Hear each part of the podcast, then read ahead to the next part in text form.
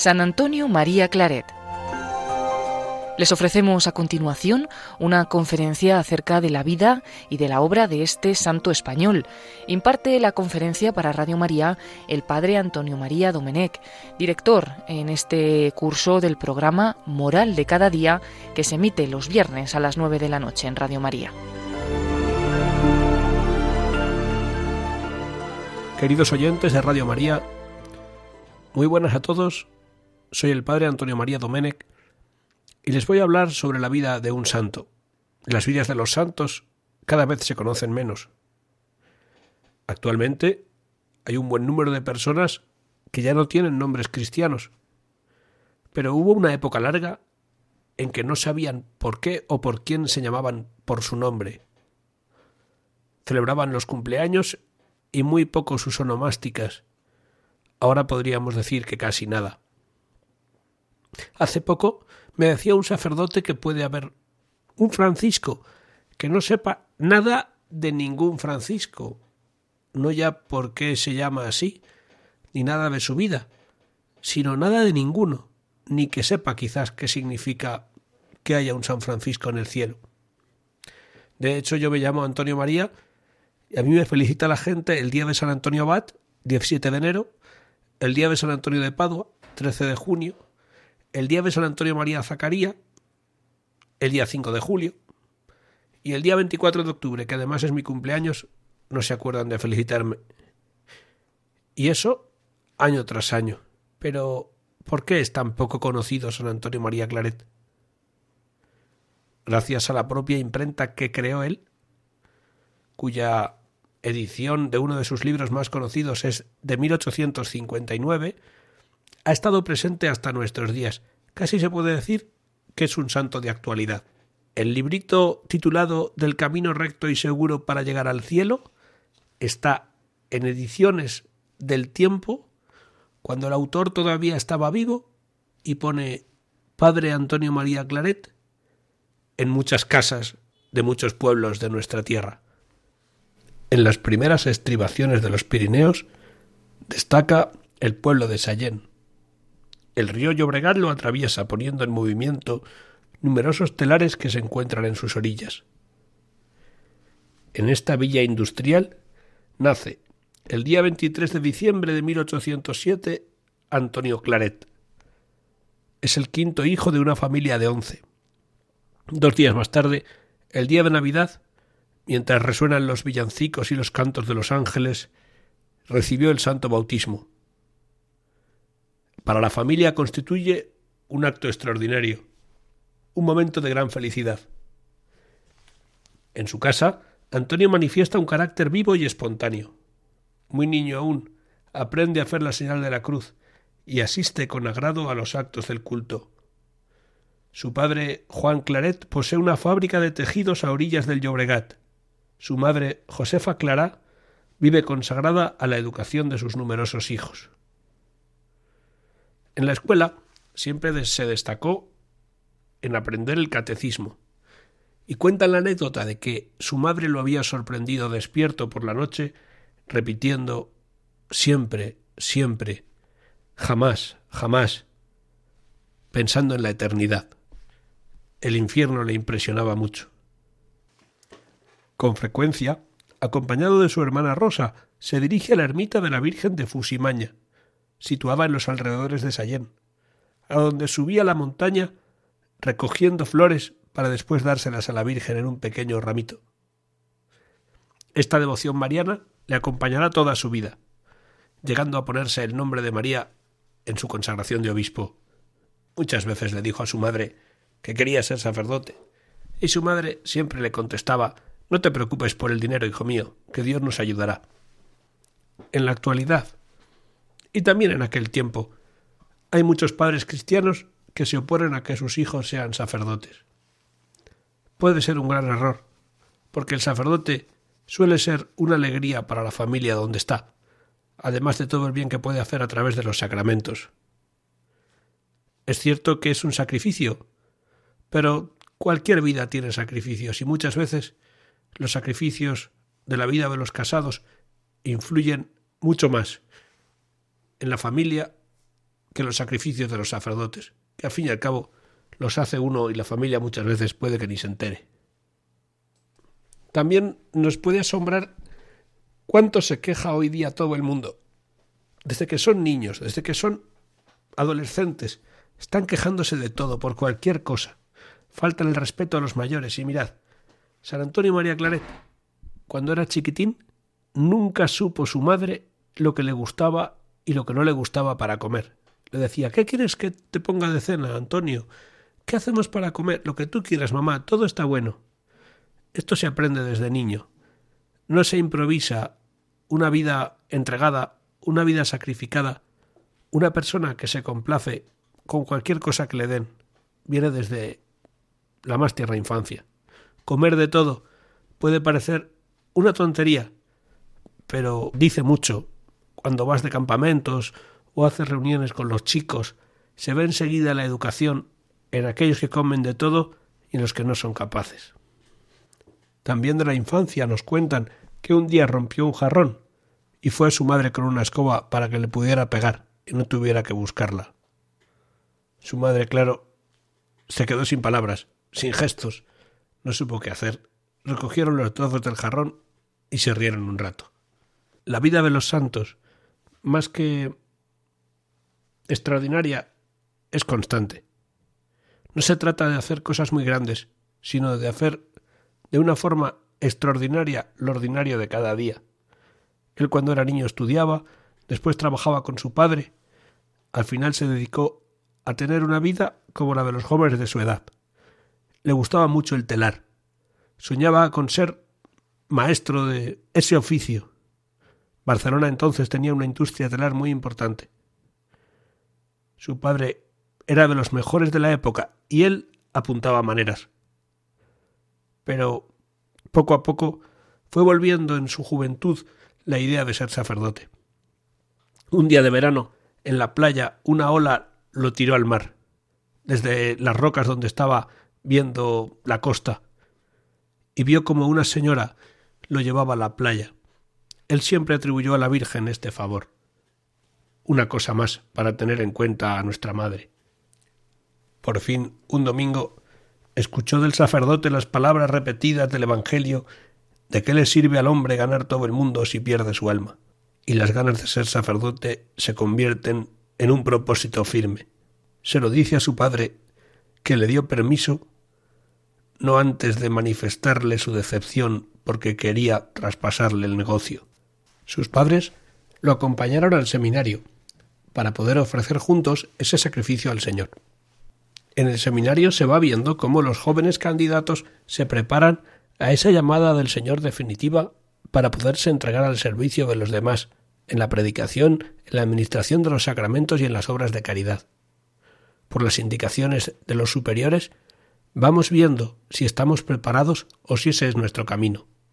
Justo acaba de terminar el sínodo de los obispos sobre el discernimiento vocacional y los jóvenes. Es un buen momento para tener una oración por ellos, por los obispos, por los sacerdotes y por los jóvenes, para que el Señor mande, como dice el Evangelio, más obreros a su mies. Antonio Claret tenía claro que ese era su camino y sabía qué tenía que hacer para prepararse bien. Empezaba una nueva época de su vida. Y me preguntarán, ¿cómo saben los chicos que tienen que ser sacerdotes o que el Señor los llama para serlo? En algunas ocasiones hay un convencimiento interno que no sabes explicar de qué viene. Yo recuerdo cuando era niño, frente a un apeadero de trenes donde vivíamos en Barcelona, escribiendo en el suelo, pude escribir y leer mi primera palabra.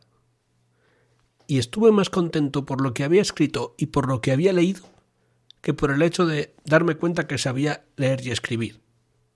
Tienen que pensar que en aquellos tiempos eso de los estudios tan pequeñitos no existían. Empezábamos a ir a clase o en primero de GB o en el parvulario con cinco años. Yo había escrito la palabra misa y salí corriendo a buscar a mi madre diciéndole mamá, mamá, misa, misa, he escrito misa. Desde ese momento yo tendría aproximadamente dos años y nueve meses o tres años. Yo recuerdo que ya quería ser sacerdote y gracias a Dios nunca he dudado de serlo Nunca he pensado que Dios me quisiera para otra cosa. Hay vocaciones, hay llamadas que no son así. Cada uno tiene la suya, que podemos agrupar de muchas maneras, pero no todo el mundo ve escrito en el cielo o con una claridad como San Pablo cuando el Señor le tiró del caballo diciéndole Saulo, Saulo, ¿por qué me persigues? ¿Qué tiene que hacer en su vida? Lo que también es cierto es que a veces hay que lanzarse. No podemos estar ciertos de una manera plena, absoluta. Un poco de confianza en la providencia, en la vida que Dios quiere para nosotros hay que tener. Porque hay muchos jóvenes que pierden una oportunidad u otra de cualquier tipo, hasta de un trabajo, por no tener valor para lanzarse. La vida de seguridades no existe. Muchas veces tenemos que confiar.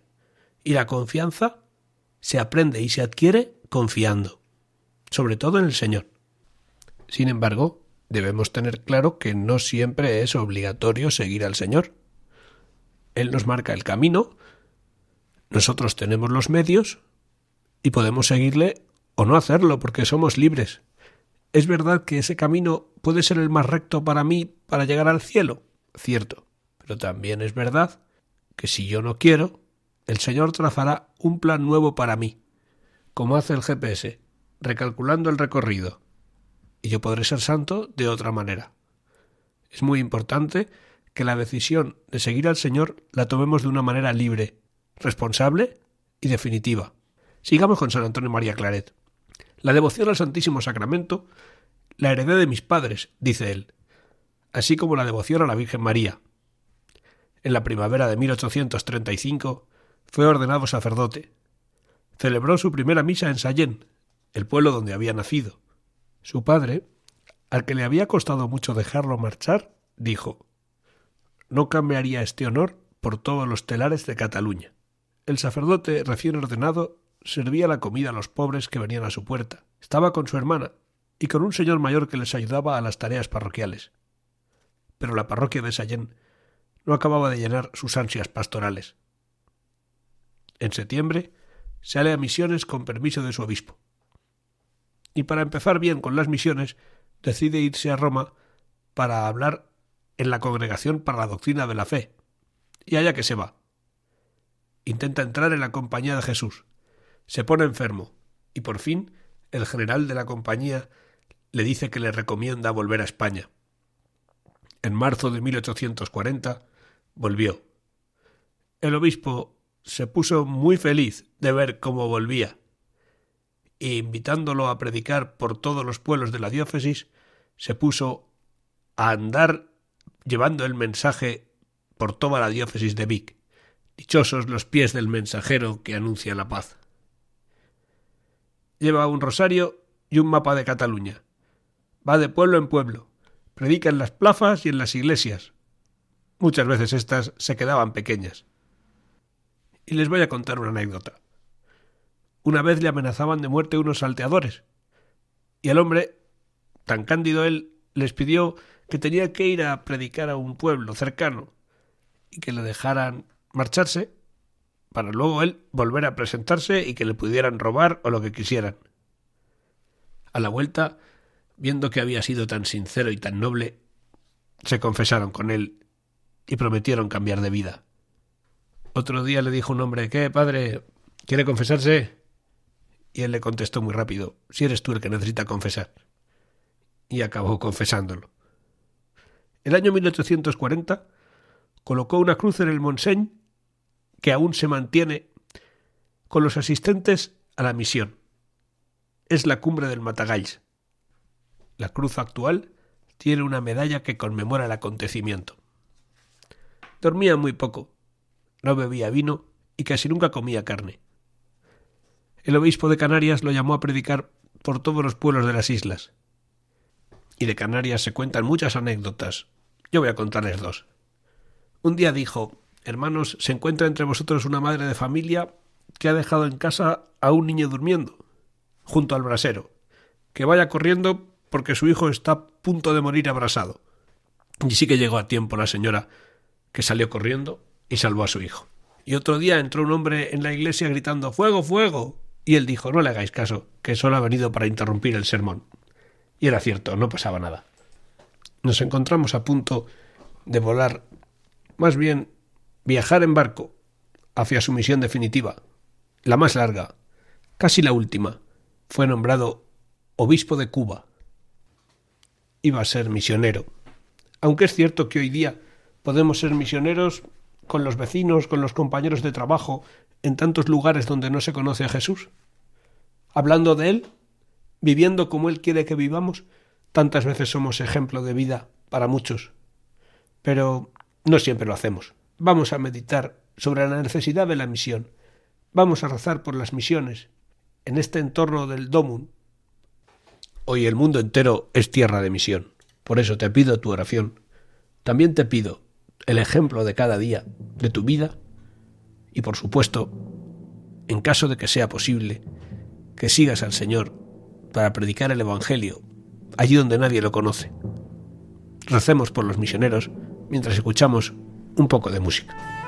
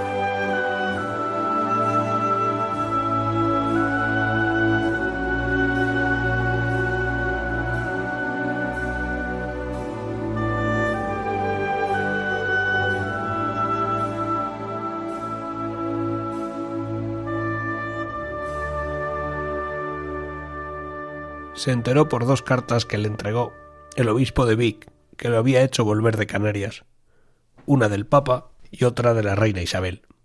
Había sido nombrado arzobispo de Santiago de Cuba. Sin embargo, poco antes, el 16 de julio de 1849, había fundado la Congregación de Misioneros Hijos del Inmaculado Corazón de María, los claretianos, que hoy, por todo el mundo, prosiguen el trabajo del Padre Claret, fue ordenado obispo el día 6 de octubre de 1850 en la Catedral de Vic. Su párroco asistió emocionado a ese día tan glorioso y el 28 de diciembre del mismo año partió para Cuba. En el barco estableció lo más parecido a una comunidad parroquial. Rezaban el rosario, cantaban, líbranos Señor de todo mal, Santo Dios, Santo fuerte, Santo inmortal. Predicó una pequeña misión en el trayecto, de aquellas que tanto le gustaba predicar por los pueblos. El día 16 de febrero pudieron decir tierra a la vista los que estaban esperando que apareciera en el horizonte la isla de Cuba. Cantaron la salve Regina y comenzaron a preparar la bajada a aquella nueva tierra después de un viaje tan largo. Su primera visita fue una peregrinación al santuario de Nuestra Señora de la Caridad del Cobre, patrona de Cuba. El padre Claret celebró allí la Santa Misa y consagró a la Virgen su difícil ministerio. No se contentaría en visitar los pueblos, sino también los hospitales y las cárceles, siendo pronto llamado el arzobispo misionero. En poco tiempo fundó escuelas técnicas y agrícolas, predicó misiones, habló con los gobernantes de la isla, pudo organizar una caja de ahorros. También fundó asilos, reprendió duramente a los propietarios de las fincas que esclavizaban a los negros, y una vez dio una lección a uno de ellos, enseñándole que cuando se quemaba un papel negro y uno blanco, Las cenizas eran iguales, imposibles de distinguir, porque igual somos todos delante de Dios. Los de color, nosotros, todos. Un ejemplo para aquellas gentes y para nuestras gentes de hoy, que también marginan.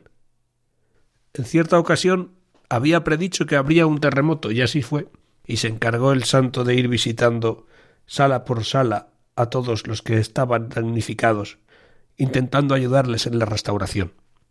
Pero no todo fueron buenas noticias. La envidia y el odio se levantaron contra el arzobispo de mil maneras, como pasa siempre, unas veces de enemigos y otras por fuego amigo, como pasa ahora con el pobre Papa, con tantos que lo persiguen, que lo calumnian incluso dentro de la Iglesia. Sea una ocasión esta para rezar por el Papa, sea una ocasión para rezar por tantos misioneros que dan su vida en tantos lugares, como ocurría en Roma, como ocurría en la Edad Media, como ha ocurrido siempre cuando hemos intentado predicar el mensaje de Jesucristo, un mensaje de paz, de amor, de perdón. Y pidamos también por todos aquellos que no somos ejemplo de ese mensaje en la vida diaria, en el cada día, en nuestras parroquias, en nuestros colegios, en nuestras obligaciones. Pidamos por la Iglesia, como está insistiendo el Papa últimamente, como siempre se ha hecho.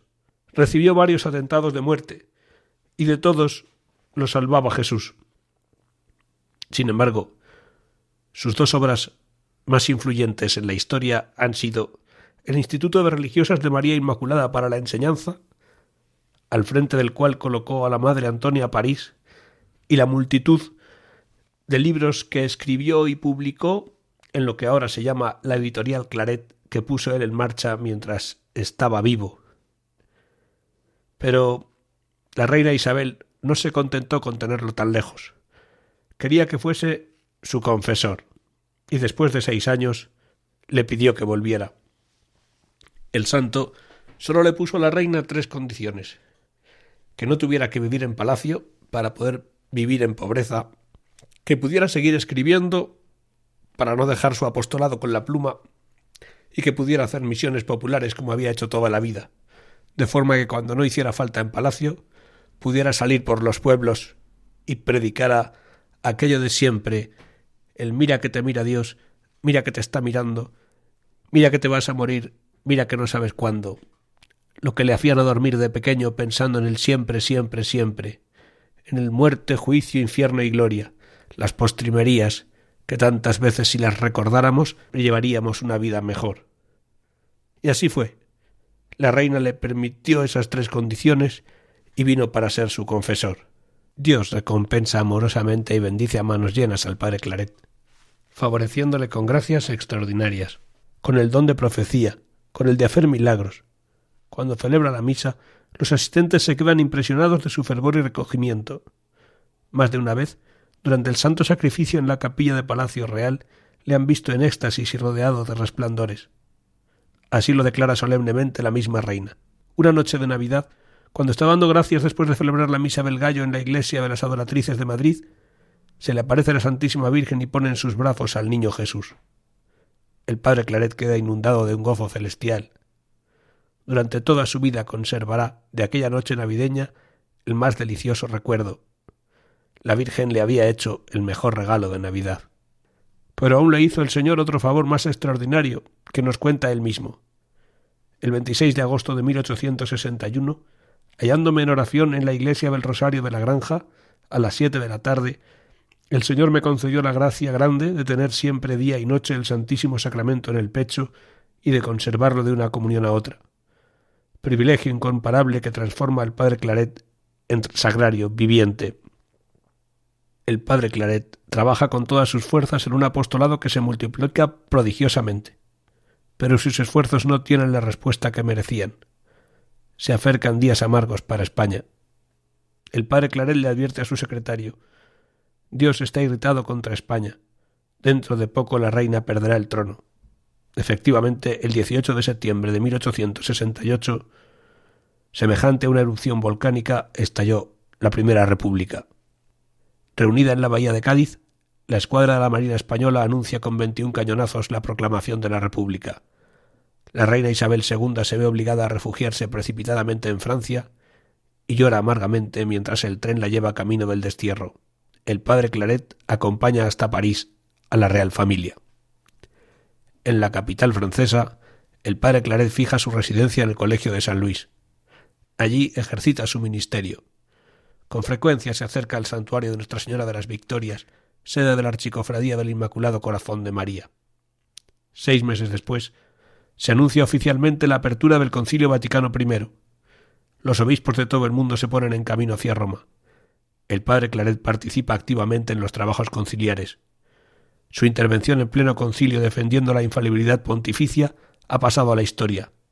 El padre Claret es el santo del Concilio Vaticano I. ¿Qué falta nos haría ahora el padre Claret de nuevo para recordar muchas veces, dentro de la misma iglesia, aquello que él predicó por todo el mundo? San Antonio María Claret ruega por nosotros, ruega por la iglesia, por el Papa. Después del concilio ha tenido que viajar a Galcanigó, un apacible rincón de Francia donde recibe los cuidados de sus misioneros que han sido expulsados de España. El día 3 de octubre los enemigos le han encontrado, pero ha salido un poco antes y se ha refugiado muy cerca de Narbona, en la abadía cisterciense de Fonfroy. Allí, junto a la comunidad de monjes, reza y espera su partida hacia el cielo. En este oasis de paz, el anciano arzobispo podrá descansar tranquilo. La paz del claustro y el aire perfumado con la resina de los pinos han reanimado un poco las energías del enfermo pero la calma dura poco tiempo. Los revolucionarios se han enterado de que el padre Claret está en la abadía. El abad repite una y otra vez con energía que vengan si quieren. Al arzobispo no se lo llevarán. Yo le he ofrecido hospitalidad y no consentiré que lo saquen de aquí. Como una lámpara vacilante se va apagando poco a poco. En la mañana del 24 de octubre de 1870 muere el padre Claret. Y murió como él mismo había deseado, sin pecados, sin deudas y sin dinero, rodeado de sus misioneros y de los religiosos de la abadía, con el crucifijo en las manos, con la plegaria de siempre en los labios, Almas, Señor, dadme almas. El padre que le estaba velando explicó los detalles después de su muerte. Después de la misa se colocó el cuerpo en la caja mortuoria para llevarlo a enterrar. Aquellos días había notado yo que era flexible. Entonces quise tocarle las orejas y el abdomen y los brazos y se doblaron. Mantenía el calor de la vida. Sencillamente, como un humilde religioso, Monseñor Claret duerme el último sueño en el recinto del monasterio. Un pequeño epitafio entre dos cipreses dice así Aquí descansa Monseñor Antonio María Claret, nacido en España y muerto en el destierro en este monasterio de Fonfroy. El 25 de febrero de 1934 la Iglesia le inscribe en el número de los beatos. Y el 7 de mayo de 1950, Pío XII lo proclamó santo, incorporándolo Juan XXIII en 1962 en el calendario universal, el día 23 de octubre, posteriormente pasado al 24 de octubre. Ahora que ya conocemos su vida, ahora que podemos pedir su intercesión por la Iglesia en este momento tan necesitada de ella, te invito a leer conmigo algunos fragmentos de su obra, de sus libros, de aquello que tanto escribió para evangelizar a todos los pueblos, esos pueblos que han hecho que se le llame fundador, padre, maestro, que el padre Claret y su devoción a la Santísima Virgen y a la Eucaristía sea un ejemplo y un acicate para seguir sus pasos como misioneros, donde Dios nos mande, o al lado de casa, en tu trabajo, en tu familia, en tu obligación diaria. Vamos a leer juntos. Pecadores. Ay, qué provechos traerá el haber adquirido todas las riquezas, alcanzando grandes honores, haber dado al cuerpo todos los placeres, haberos vengado a satisfacción, si por último perdéis el alma. Ay, con qué brevedad pasará todo ese conjunto de cosas que ahora os lisonjean, adormecen y hechizan. Pero la eternidad de penas que sucede a eso tan breve, ay, ¿quién podrá sufrirla? ¿Quién?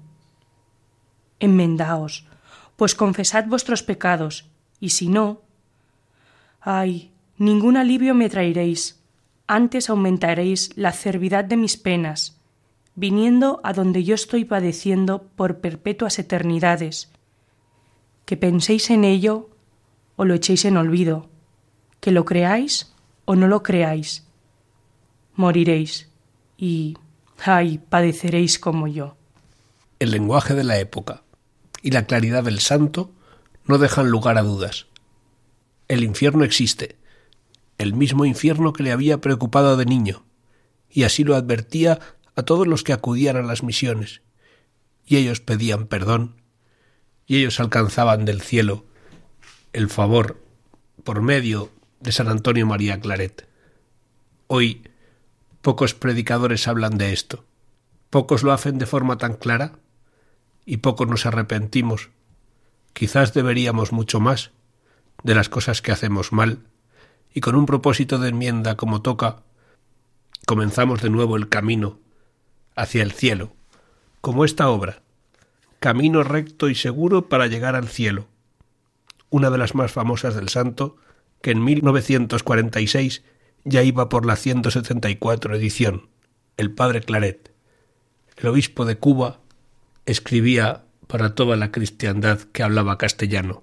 Hoy sus obras se leen poco porque su lenguaje es difícil de soportar a nuestros oídos que sólo quieren la lisonja del mundo y los placeres de la vida.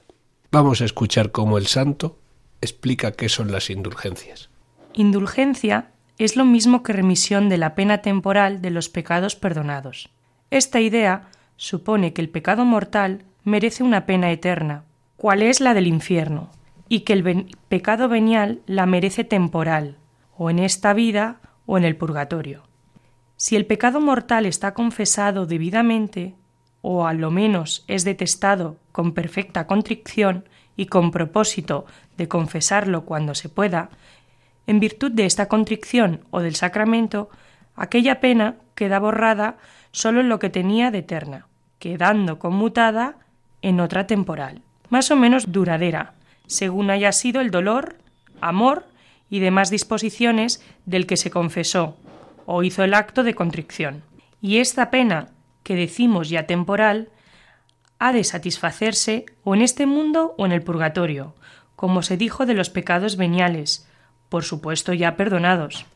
Mas esta pena temporal puede satisfacerse de dos maneras, o personalmente o por medio de un tercero, ora sea en este mundo, ora en el purgatorio se paga personalmente si nosotros mismos nos aplicamos con fervor a ciertas obras que, hechas en estado de gracia, se llaman y son satisfactorias como la oración, la limosna, el ayuno, según lo definió el Santo Concilio de Trento.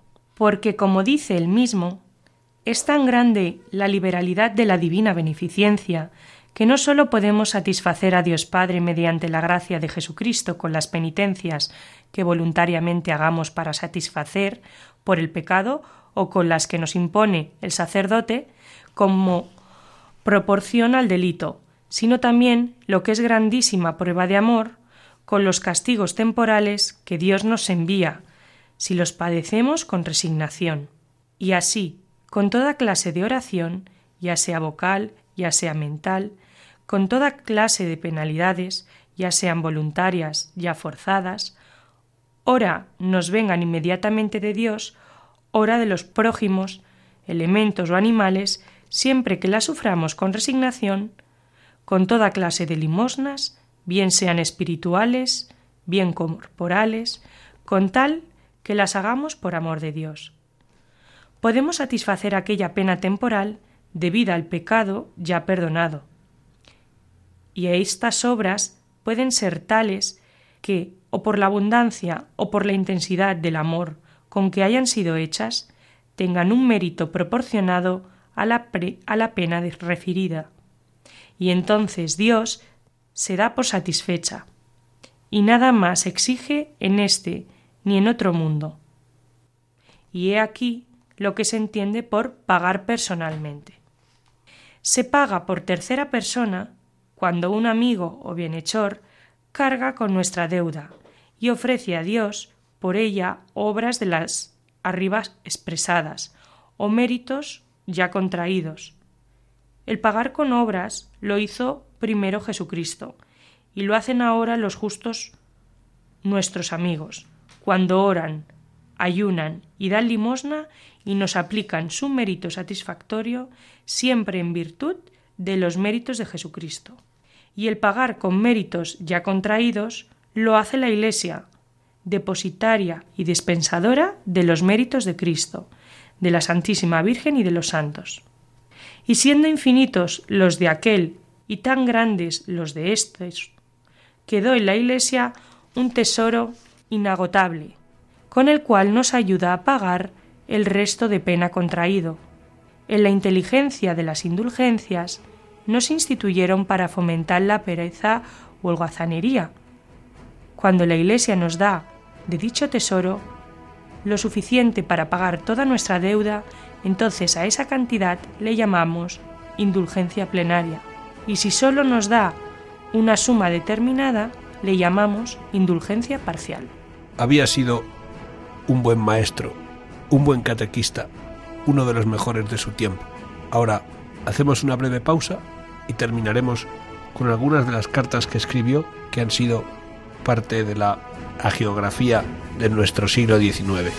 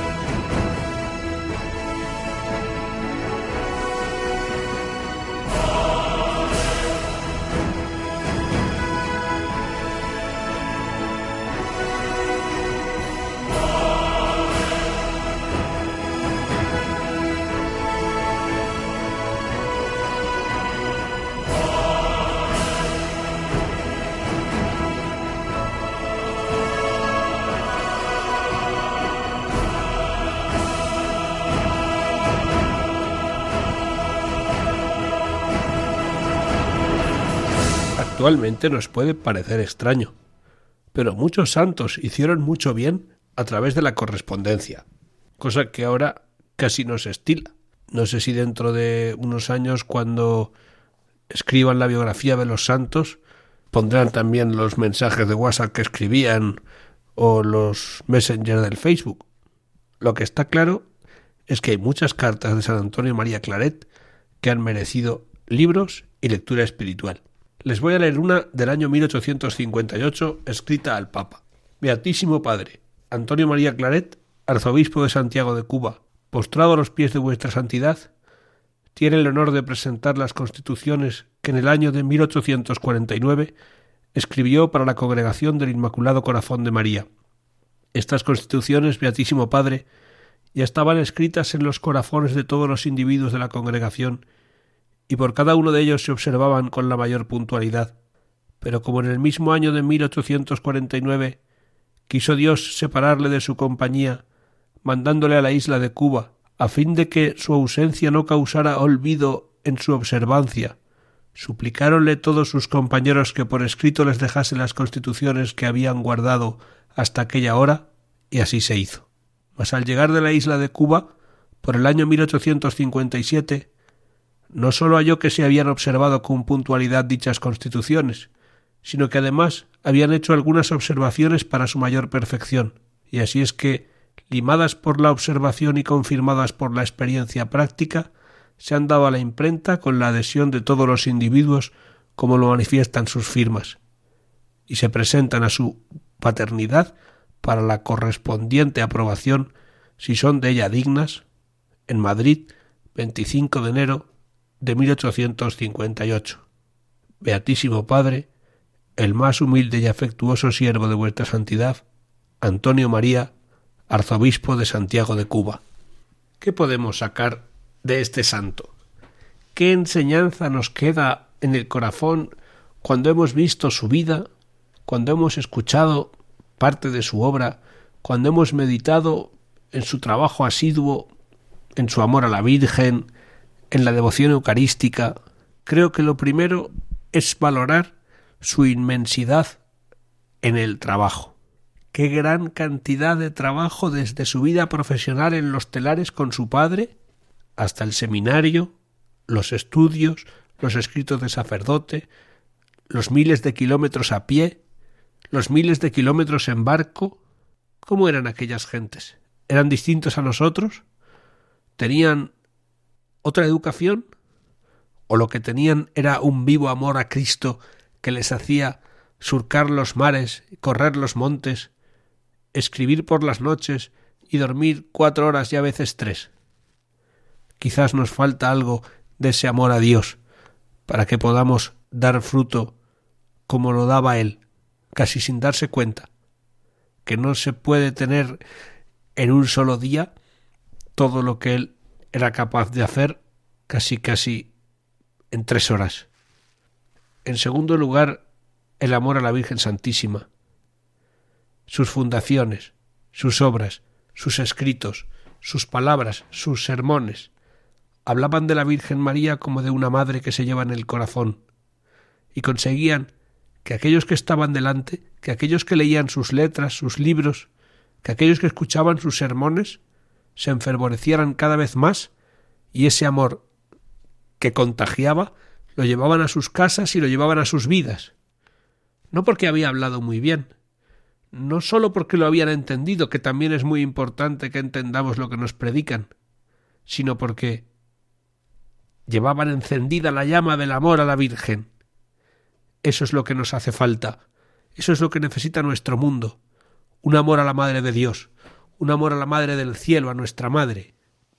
Cristiano que me escuchas, a lo mejor no conoces cosas de ella, a lo mejor te han hablado poco, a lo mejor no le has rezado tanto, pero con San Antonio María Claret te pido que a partir de hoy, todos los días, reces por lo menos tres Ave Marías y si puede ser en este mes del Rosario, te dirijas a ella con esa súplica tan hermosa, quizás pensando en los misterios de su vida o en las palabras de las oraciones, o también, ¿por qué no?, en todas aquellas personas por las que puedes rezar, por las que necesitan de tu oración, por las que necesitan tu cariño, porque están cerca de ti, porque son tus prójimos próximos, como haría San Antonio María Claret, con sus habitantes de Canarias, con los cubanos devotos de la Virgen de la Caridad del Cobre, con la misma reina, que tuvo que aconsejar y confesar tantas veces en los últimos años de su vida.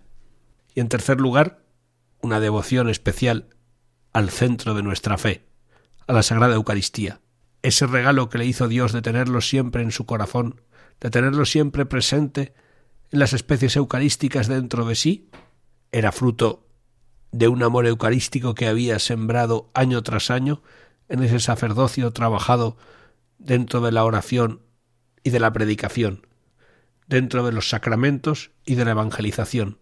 Cuatro cosas tan importantes la catequesis, la oración, los sacramentos y el trabajo. Se unen como bajo el manto de la Virgen en una vida que lo ha tenido todo y que se ha ofrecido a Dios por su gente y también por nosotros, porque sus obras permanecen y su fuego todavía arde en tantos sitios donde lo quieren, en sus hijos claretianos, en sus colegios, en sus misiones. Hace poco me decía una muchacha que había estado en África, en Guinea, y todavía se podía ver cómo el fruto de la obra de los claretianos estaba viva, con su trabajo, con sus colegios.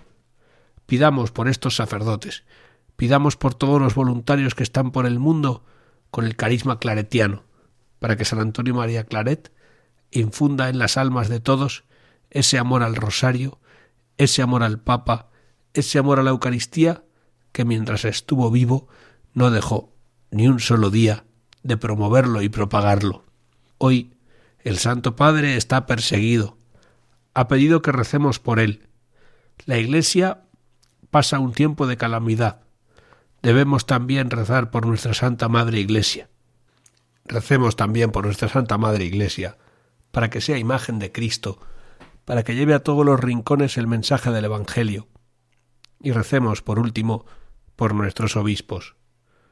No tiene que ser fácil ser obispo en nuestro mundo, en un tiempo en que el episcopado muchas veces ha sido deshonrado, en un tiempo en que la fe tiene que abrirse hueco entre tantas otras cosas que se valoran mucho más y valen mucho menos, en un tiempo en que la obediencia ya no se ve como se había visto siempre, cuando cada uno prefiere hacer lo que quiera antes que lo que le diga su señor obispo, cuando todo el mundo encuentra una excusa para no obedecerle, cuando muchas veces las órdenes religiosas en sus diócesis se mantienen al margen, como si no tuviera nada que ver con ellos, el sucesor de los apóstoles.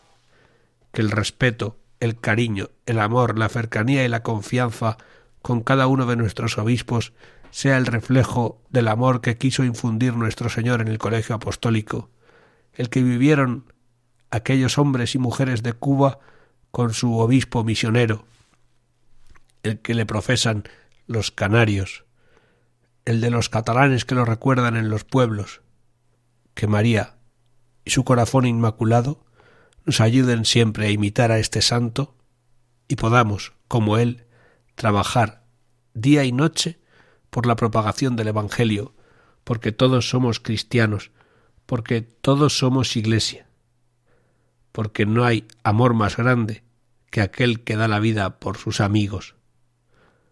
Vosotros que tendréis amigos, habladles del Padre Claret, habladles de la Virgen Santísima, habladles de la Eucaristía. San Antonio María Claret ruega por nosotros. Y quiero terminar leyendo la carta de los claretianos que murieron mártires en la Guerra Civil Española. Eran muchos eran muy jóvenes. Hay tantos testimonios de ellos. Les había enseñado bien el fundador cómo tenían que ser si llegaba el momento de dar su vida por Cristo. Les dejo con ellos. Querida congregación, anteayer día once murieron con la generosidad con que mueren los mártires seis de nuestros hermanos. Hoy, día trece, han alcanzado la palma de la victoria veinte, y mañana, catorce, esperamos morir los veintiún restantes. Gloria a Dios, gloria a Dios. Qué nobles y heroicos se están portando tus hijos. Pasamos el día animándonos para el martirio y rezando por nuestros enemigos y por nuestro querido instituto. Cuando llega el momento de designar las víctimas, hay en todos serenidad santa y ansia de oír el nombre para adelantar y ponernos en las filas de los elegidos. Esperamos el momento con generosa impaciencia, y cuando ha llegado, Hemos visto a unos besar los cordeles con que los ataban y a otros dirigir palabras de perdón a la turba armada. Cuando van en el camión hacia el cementerio les oímos gritar Viva Cristo Rey. Mañana iremos los restantes, y ya tenemos la consigna de aclamar, aunque suenen los disparos, al corazón de nuestra Madre, a Cristo Rey, a la Iglesia Católica y a ti, Madre común de todos nosotros. Me dicen mis compañeros que yo inicié los vivas y que ellos ya responderán. Yo gritaré con toda la fuerza de mis pulmones, y en nuestros clamores entusiastas adivina tu congregación querida el amor que te tenemos, pues te llevamos en nuestros recuerdos hasta estas regiones de dolor y muerte. Morimos todos contentos, sin que nadie sienta desmayo ni pesares. Morimos todos rogando a Dios que la sangre que caiga de nuestras heridas no sea sangre vengadora, sino sangre que entrando roja y viva por tus venas estimule tu desarrollo y expansión por todo el mundo. Adiós, querida congregación. Tus hijos, mártires de Barbastro, te saludan desde la prisión y te ofrecen sus dolores y angustias en holocausto expiatorio por nuestras deficiencias y en testimonio de nuestro amor fiel, generoso y perpetuo. Los mártires de mañana, catorce, recuerdan que mueren en vísperas de la Asunción. ¿Y qué recuerdo este? Morimos por llevar la sotana y moriremos precisamente el mismo día en que nos la impusieron. Los mártires de Barbastro, y en nombre de todos, el último y más indigno, Faustino Pérez, sacerdote, hijo del corazón de María. Viva Cristo Rey, viva el corazón de María, viva la congregación. Adiós, querido instituto. Vamos al cielo a rogar por ti. Adiós, adiós. Para ser testigo de su reino, como fiel mensajero de su voz. Y tú cruzabas mares y montañas, proclamando el mensaje del amor. Llegaste hasta las islas más lejanas, anunciando a los hombres el perdón.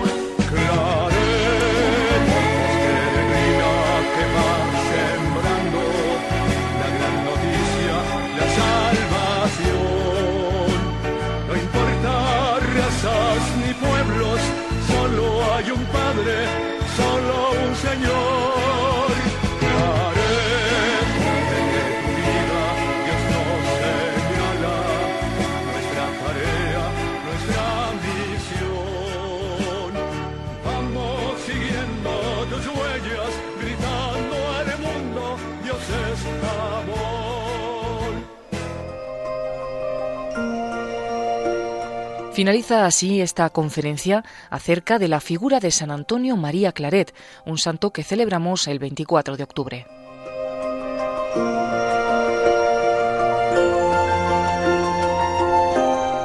Ha sido impartida por el padre Antonio María Domenech de la Diócesis de Cuenca y director en Radio María del programa Moral de Cada Día que se emite los viernes a las 9 de la noche.